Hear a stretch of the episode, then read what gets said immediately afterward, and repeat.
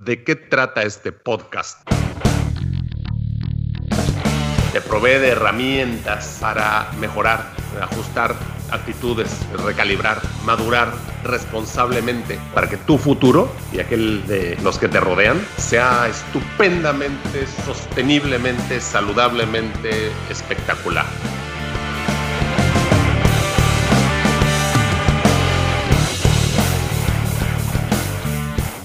El siguiente tema que quiero platicar, y con esto damos entrada al tema de propiocepción, que ya hemos tocado en el otro podcast, pero creo que a este le podemos poner propiocepción reloaded o algo por el estilo. Y aquí seguramente, Néstor, sé que vas a sacar por lo menos una anécdota interesante. Te voy a contar la mía. A ver. Y ahorita me cuentas la tuya. Bueno. Jueves pasado, tempranito, bicicleta. Paseo muy a gusto, muy agradable. Afortunadamente traía yo puesto mi casco de cara completa. Y claro, seguramente alguien se burló de mi casco de cara completa cuando me lo vio, porque normalmente pues, en el círculo de, ciclistas el casco solamente es la parte de, arriba de la cabeza, o sea, como de las orejas hacia arriba, ¿no? Y yo tenía uno que protege también el, el, em, mentón, ¿no? La, boca, la quijada, ¿no? En fin, la cosa es que estoy platicando con uno de los ciclistas y él agarra por una veredita y a mí se me hizo fácil, pues, pues es una bici de brecha, ¿no? De montaña puedes agarrar por el pastito. En eso hay unas piedras, este, las veo, digo, ah, no pasa nada, le paso por encima las piedras y después, oculto en el pasto, había un hueco, un agujero, donde cupo la llanta de 29 pulgadas de mi bicicleta. Y entonces en ese momento la bicicleta decidió este, arrojarme. Y volé. Y volé un par de metros y caí con el muslo derecho y caí con el antebrazo afortunadamente puras partes blandas, y mi cabeza se golpeó contra una piedra, y lo sé porque escuché, bueno, no fue la cabeza, fue el casco, escuché el ruido en el casco. Y, este, y ya no pasó a mayores, este, el dolor del muslo todavía sigue, pero quiero mm, desmenuzar esta experiencia de la cual yo aprendí mucho. La primera experiencia, la, primera, la primera idea que viene a la mente es, tú estás, bueno, yo estaba agarrado de la bicicleta. ¿En qué momento el cuerpo decide soltarse de la bicicleta. Mm. O sea, porque, ¿no? Em, la llanta delantera cae en el hoyo a la velocidad que venía, que no era mucha, era suficiente mi inercia de mis 95 kilos de peso, y entonces mi cuerpo tiende a seguir el mismo movimiento que traía. ¿Y en qué momento me suelto del, manubrio de la bicicleta? Uno. Dos, en vez de caer de frente, de alguna manera me volteo hacia el lado derecho eso es todo lo que pude hacer con la, a la altura que llevaba y la velocidad que llevaba, pero yo no pensé en esto, fue automático. Y después, después del golpe en el casco, que hoy escuché un ruido, abro los ojos, porque también esa es otra, en qué momento cierras los ojos, ¿no? Yo traigo lentes protectores también, pero bueno. Abro los ojos y veo mi bicicleta encima de mí. Entonces, veo mis manos automáticamente mover los los 14 o 15 kilos de mi bicicleta este, para que no me cayera encima. Pero yo no pensé en hacer ninguno de estos movimientos. Fue como automático. Yo nada más estaba de espectador. Entonces, acto seguido, veo la bicicleta que está como a metro y medio de mí y me, me incorporo, estoy sentado este, sobre, sobre el, mismo pasto. Ya vienen mis compañeros y me preguntan que si necesito vendas o alcohol o cómo estoy, etcétera. Y yo en ese momento le digo, nada más necesito unos minutitos. Déjame, o sea, estoy, eh, estoy mm, pensando en lo que me sucedió, revisando qué me duele, este, dónde, dónde tengo este, alguna, alguna lesión. Afortunadamente fue, fue puro músculo, fue pura carnita, no, no, no toco ningún hueso ni, ni nada. Este, pero un comentario. no, cero, ¿eh? te digo, el costado. Entonces, bueno, y mi, tenía mi, mi teléfono este, en una de las bolsas del, pantalón de la bicicleta y entonces todavía lo tengo marcado, tengo, la rayita del, teléfono, pero no le pasó absolutamente nada. Entonces, el punto es, llega una persona, oye, necesitas vendas. Híjole, pues no, no sé ni siquiera dónde estoy lastimado, déjame ver, ahorita no, espera. Y llega otro, no, no, este, tómate un Flanax o tómate un desinflamatorio, ahorita llegando. Le digo, no me voy a tomar nada, de hecho no me he tomado nada, porque el dolor me indica dónde está el daño y conforme vaya mejorando me debe ir doliendo menos si por confort o por seguir haciendo una actividad tomo algo para no sentir el dolor, me voy a hacer más daño. Y efectivamente, uno de los problemas durante el, fin de semana es que no podía ni siquiera dar un paso este, en una escalera hacia arriba, ¿no? Con esa pierna.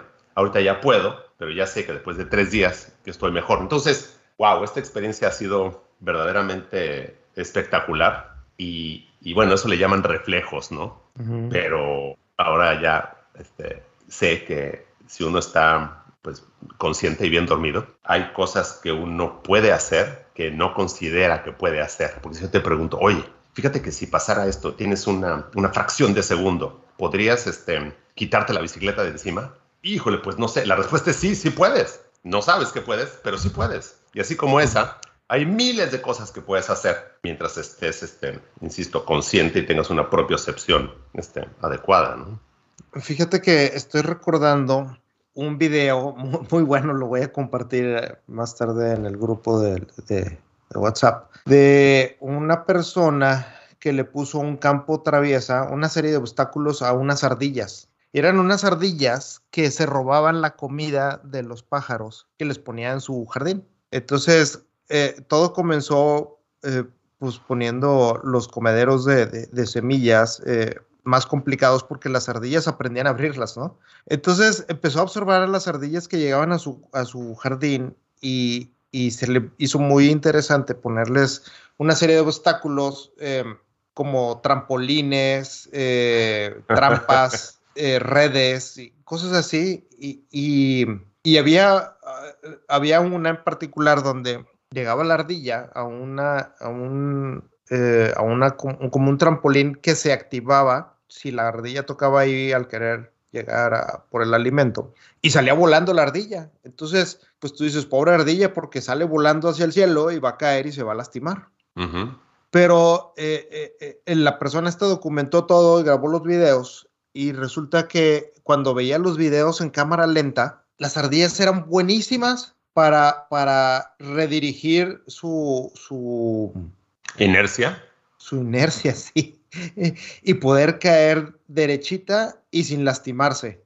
Entonces, digo, eh, no, no, estoy hablando del cuerpo humano, pero lo que, lo que llamaba la atención era la, capacidad de la ardilla de, su propiocepción y de cómo... Eh, pues como los gatos también, ¿no? que claro. parados. Sí, y, bueno, yo siempre me he preguntado cómo le hacen estos animalitos eh, para estar brincando entre los árboles de, de, rama en rama sin tener miedo a caerse. exacto, exacto. Entonces, fíjate qué interesantes cosas. Uno, oye Arturo, ¿tú practicaste caerte para saber qué hacer? No, no me había caído hacía años. Y entonces, ¿cómo supiste? De alguna manera el cuerpo resuelve lo que en el momento necesita ser resuelto. Oye, Arturo, ¿y entonces no tuviste miedo? La verdad es que ni tiempo me dio de sentir miedo.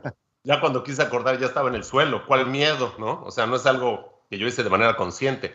Puedes este, entrenarte para, y seguramente sí, pero, pero, no me gustaría estar cayéndome a cada rato para saber qué hacer, sobre todo porque ya sé que tengo esta habilidad. Entonces, el punto aquí es, somos más capaces de lo que pensamos. Si no nos exponemos a esas situaciones extremas, nunca sabremos cómo lo resolvimos. De hecho, fíjate. Eh, ah, entonces, el, asunto de los niños, por ejemplo, ¿no? ¿Tú te acuerdas cuando éramos niños? Eh, salíamos y hacíamos este, cualquier deporte, nos subíamos a los árboles, pasábamos este, que la avalancha y que los tenis, eh, perdón, los patines y que las pelotas y, y, y, de una u otra forma se resolvía. Y conforme uno va creciendo, va adquiriendo los miedos de los adultos. y entonces llega un punto donde ya no haces nada excepto ver la tele, para evitar, y aparte ver la tele en un, en una, en un sillón este, adecuado, para no este, lastimar la espalda, este, para evitar de que te pase algo. Entonces, ¿en qué momento vamos dejando de permitir que el cuerpo resuelva con la propiocepción innata que nuestros cerebros y sistema nervioso y músculo esquelético son capaces de lograr? Y eso nos va haciendo viejos, nos va envejeciendo. Ya no hago ni caminar, ni caminar si no hay una, una banquetita, ¿no? Entonces, bueno. Sí, recuerdo, recuerdo un libro que tenía y platicaba con mi amigo Rubén. Eh, no, todavía tengo el libro, pero lo, lo estudiábamos cuando tomábamos clases de Aikido. Y, y el, primer el, el, primer episodio, el primer capítulo del libro de, de Aikido, precisamente platicaba el tema de cómo los niños parecen ser como de hule, se caen y no se rompen nada, ¿sí? Y no les da miedo caerse, pero los adultos, los papás, se cae el niño y el, luego, el papá es, ¡Ah! cuidado, se cayó el niño y ¿qué te pasó? ¿Te sucedió algo? Y, entonces van haciendo al niño como el adulto. Miedoso. Miedoso, de que, ay, me caí, esto es algo malo porque mi papá se preocupó. Entonces, poco a poco el niño va perdiendo esa confianza que tenía de que se resolvía el problema eh, sin pasar a mayores, ¿verdad? y entonces, este, eh, el, tema es que precisamente eh, cuando somos adultos, bueno, conforme vamos creciendo, vamos teniendo miedo a caernos y eso nos hace ponernos duros y al ponernos duros empeoramos la situación al tema, ante un accidente. Y recuerdo que platicaba un amigo, no sé si es mito, pero este, lo platico contigo para que me ayudes a, revisar nuevamente. Él decía, las personas, eh, una vez comentó que las personas que se caen, por ejemplo, ah, incluso eh, fue algo extremo, eh, como que estamos hablando de personas que no, o accidentes en que mm, no se abre un paracaídas. ¿sí? Mm. Y, decía que estadísticamente las personas que se desmayaban por el susto eh, eran, tenían mayor capacidad de sobrevivir a, un, a, este accidente que no se te abre el paracaídas. Porque como están desmayados, no se pueden poner duros y están completamente relajados, entonces como, como que rebotan, por así decirlo, ¿no? Este, obviamente, pues el trancazo no, no, no te va a salvar de una quebradura o algo. simplemente vas a sobrevivir eh, de alguna manera, ¿no? Entonces, me ponía mucho a pensar el, tema de qué tan relajado, qué tan tenso te debes de poner. Porque, por ejemplo, cuando tienes un accidente de coche, ¿qué haces? ¿Te, o te pones relajado o te pones tenso? No, hombre, ese es otro tema. Espérame, espérame. vas este, arrojando temas sobre la mesa y hay que irlos desmenuzando. Considero que el, perder la conciencia es, em, bueno, pues es un sistema este, para mm, salirte de la situación, este, para bien o para mal. Debe ser automático también en algunas personas, pero en mi caso particular, si yo hubiera perdido la conciencia, para empezar, la bicicleta me hubiera caído encima. Y después eh, pues mis compañeros no hubieran sabido qué, pasó, hubieran necesitado este, médicos, paramédicos, este, algún um, enfermero, enfermera que supiera este, si, si estoy muerto o si tengo alguna lesión este, mortal o qué fue lo que sucedió. O sea, considero que en ese momento se hubiera complicado mucho. No quiero entrar en el tema de, de la aceleración, este, de, la, de la gravedad en el, en el ejemplo que tú diste de lo de la caída de paracaídas y sobre qué va a caer y todo, pero entiendo el hecho de que si uno no está este, como resistiendo, o sea, como en tensión este, muscular, sí tengo entendido de que el, daño es menor. Pero, y el punto que, quiero hacer es, yo he tenido varios choques este, en, coches en mi vida, espero ya no tener ningún otro. Y recuerdo de una manera, no quiero decir patológica, pero hay una película que se llama Crash, que si no la han visto, véanla. Este, es con, ya me voy a acordar de este, este, este actor. La cosa es que habla de esto, ¿no? De, los, choques este, en coche y lo que, estas personas sentían y cómo este, incitaban ellos este, chocar. Del último choque que tuve, este, que fue en carretera, iba rápido este, y fue pues parte culpa mía, aunque rebasar en esa zona de la carretera con línea punteada estaba bien, pero sobre todo fue parte de culpa del camión que estaba hasta adelante y que decidió virar hacia la izquierda justo cuando, cuando yo iba, iba rebasando. El punto es que yo lo que sentí fue una liberación de adrenalina, este, de dopamina este, espectacular. Sentí, sentí como un rush impresionante. Este, no sentí miedo, sino que sentí que el tiempo se, se iba este, como deteniendo, como en cámara lenta.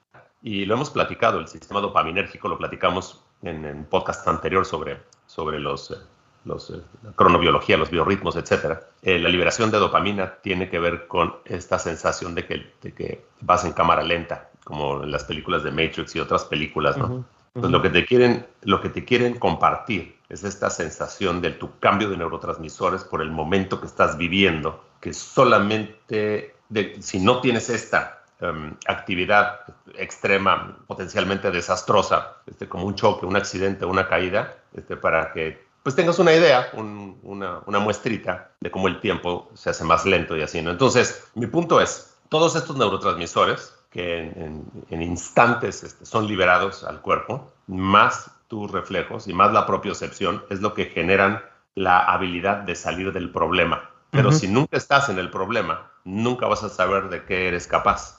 Por eso es que mucha gente dice, no, no, no, ¿qué tal que me caigo? No, mejor no voy a andar en bicicleta. O sea, si, si llevas guantes, si llevas un casco y la protección que más o menos se espera, es posible que lo único que saques si te caes sea una enseñanza y sea un aprendizaje sobre lo que eres capaz de hacer y cómo tu cuerpo es mucho más capaz, como tú eres mucho más capaz de lo que crees que eres, independientemente de tu edad. Entonces, bueno, yo sé que hay entras, entras en un estado de flow. Recuerdo este libro de, de, The Rise of Superman.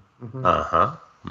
Pero la, la pregunta es, ¿todos son capaces de entrar en ese estado de flow? Pues según los autores, según este Jamie Will y, ¿cómo se llama este? Y su amigo, ¿cómo se llama? Peter Thiel, ¿no? ¿no? Jamie Will y, este, bueno, yo me voy a acordar. Según ellos, sí, todos somos capaces de entrar en ese estado de flow. El problema es el miedo. Y fíjate, ahí te va, ahí te va. Moto, curva, vas a, vas a 130, 140, 150 kilómetros por hora. Tus compañeros ya pasaron por la curva tienen motos distintas, geometrías distintas, pesos distintos. Entonces, en ese momento lo he sentido. Tienes de dos.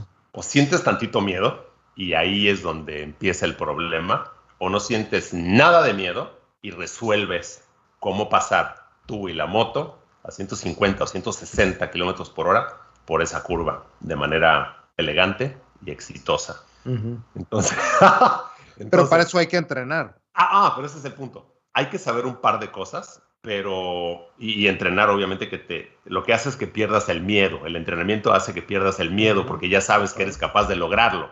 Claro, de acuerdo. Pero ¿qué pasa la primera vez que lo haces o las primeras veces que lo haces? ¿Cómo, cómo cambias esa sensación de miedo por esa sensación de, gusto y motivación? Y yo creo que la respuesta en este momento no la sé, pero sí te puedo dar la conclusión. Haz de cuenta que es la caja negra y te puedo decir lo que sale del otro lado. Y me decía un, un amigo, mira, si te bajas de la moto con miedo y, y, no tienes ganas de volverlo a hacer, definitivamente este, no es para ti. Y si te bajas de la moto feliz de haber logrado, sintiéndote capaz y con ganas de volverlo a hacer, dopamina, sí, sí puede ser para ti. Entonces, no sé cómo le cambias de la sensación de miedo a la sensación de yo puedo, no pasa nada, dentro de esa, de esa caja negra, de ese instante de decisión. Bajar la velocidad cuando vas entrando a la curva estando en moto es un error. Es un error que hemos cometido todos los rookies y, no, no, no, te lo recomiendo porque la moto hace cosas este, que, que, no, que no te ayudan. ¿no? Este, contra, contra instinto, mantener la velocidad o aumentar la velocidad es una de las soluciones. Y la otra es pues mover tu cuerpo para que el centro de gravedad te ayude a entrarle a la curva. Y esto depende de la moto. Por eso es que una persona que va en una moto distinta adelante, tú no puedes copiar sus movimientos. La gente que realmente eh, compite en este tipo de eventos conoce exactamente los, los centros de gravedad del cerebro, el, el oído, conoce todo esto. Y los movimientos son parecidos, pero no son iguales a los de otras motos, con otros motores, con otros centros de gravedad. Entonces, es interesantísimo cómo es un ejercicio en, en esto. Hay, hay, un lema que, que, en inglés es no fear y no, no lo entendí hasta este momento, porque a lo mejor lo que hay dentro de la caja negra que cambia tu miedo por motivación o por ganas o por entender de que ya lo has hecho antes o de que eres totalmente capaz de pasar esa curva, es eso, simplemente expresarlo verbalmente, ¿no? Y dices no fear o algo que a ti te, te, haga clic, ¿no? Este, yo puedo, o sí se puede, o aquel ya pasó y yo también voy a pasar, o, o esto es divertido, o no sé, o sea, buscarte a lo mejor un, un lema que te, que te haga cambiar esa sensación de miedo por una sensación de absoluta confianza y, capacidad en tus recursos para lograrlo, ¿no? Sí, fíjate que, por ejemplo, a mí eh, eh, esquiar es un deporte que me gusta Uf, espectacular. He tenido la fortuna de esquiar varias veces en mi vida y me encanta la velocidad. Y, me encanta la velocidad que tomas. Y siempre, siempre escuchas estas historias de las personas que de repente no saben controlarse y van y se estrellan contra un árbol. Bueno, un Kennedy perdió la vida así, ¿no? Entonces, bueno. Siempre puede suceder, ¿verdad? Pero piloto, el piloto de, Fórmula 1, este, mm, acabo de ver su película y no me acuerdo del nombre. Este, ¿Perdón? Schumacher. Schumacher, gracias. Em, Schumacher también este, sufrió daño este, cerebral esquiando, ¿no? Entonces, bueno, por lo menos tenemos que usar casco. Pero bueno, continúa. Sí, y, me, encanta, me, encanta esta sensación de velocidad, pero, pero eh, yo solo. O, sea, es decir, no, no en un vehículo como, como tú en una motocicleta o, en, un, en un auto. Sí, bueno, te, ayudas de, los esquís, ¿no? Y te ayudas de... Pero bueno, entiendo tu, entiendo tu punto. El asunto es ese. Ese es un muy buen ejemplo. Ves la pista, ves la pista negra, ¿no? Te asomas y dices... Doble diamante. ¿cómo es posible que esto se pueda lograr? Entonces el problema es ese. Acto seguido, te da miedo. Entonces, en vez de pensar así, solamente te avientas, ¿no? Claro con lo que ya es sabes. Emocionante. Exacto, porque tu cuerpo lo va logrando, aumenta la dopamina, aumenta la norepinefrina, entras en ese estado de flow, el tiempo se hace como, como elástico y, aparte tú sabes que si vas zigzagueando, la velocidad la vas controlando tú, no tienes que ir en línea recta hacia abajo. Entonces, es, es, un excelente ejemplo del por qué eh, mucha gente sí le entra a este tipo de deportes y otra gente no. y el punto es ese, cómo evitas el miedo, evitas que empiece. Y si ya empezaste a tener miedo, ¿cómo lo cambias para ti en tu cerebro?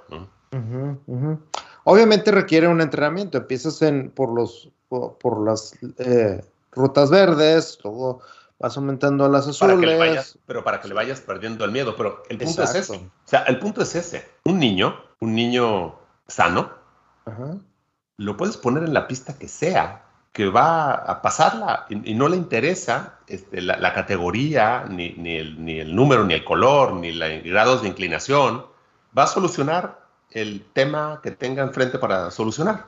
claro. ¿Y cómo aplicamos esto a la vida diaria? ¿Cómo, ¿Cómo transformamos el miedo en motivación? ¿Cómo evitamos tener miedo?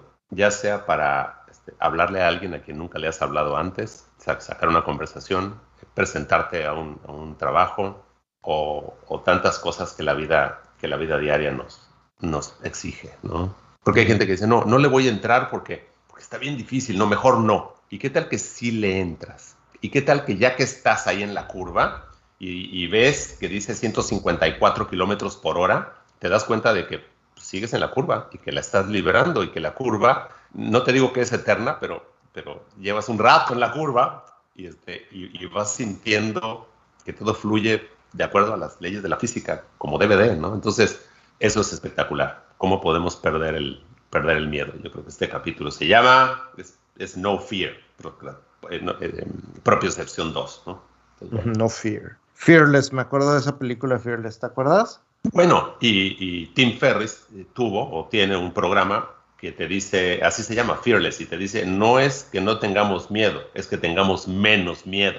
El jueguito de palabras, ¿no? Fearless y sí recomiendo. Estaba yo el fin de semana escuchando la entrevista con David Blaine, el mago, Tim Ferriss y David Blaine, está en YouTube, es gratis. Y wow, cómo, cómo estas personas nos sorprenden haciendo cosas que uno piensa que son increíbles. Este, y, pues él es un ser humano, este, ordinario, pues, como yo, como todos nosotros, haciendo cosas extraordinarias. Claro, de hecho, ahora que estuve en Las Vegas, me tocó ir a uno de los shows del Cirque du Soleil ah. y, es realmente impresionante lo que hacen estos, estas personas. Eh, y obviamente están entrenados para hacer, ¿verdad? Pero tienen una flexibilidad y una capacidad para dar maromas y, hacer cosas extraordinarias, que es de asombrarse, ¿eh? y, y, de inspiración, de inspiración para decir, si él puede, yo también puedo. Y no solo eso, sino que harías si supieras que no vas a fallar? O sea, ¿qué harías si no tuvieras miedo? ¿Qué harías de tu vida si no tuvieras miedo? Chao. Gracias. posiblemente, pero posiblemente no. Y si no, entras a una nueva dimensión, ¿no? Y te das cuenta de un montón de cosas que eres capaz de hacer sin tener miedo. Y, y bueno, y no me refiero nada más a cualquier miedo.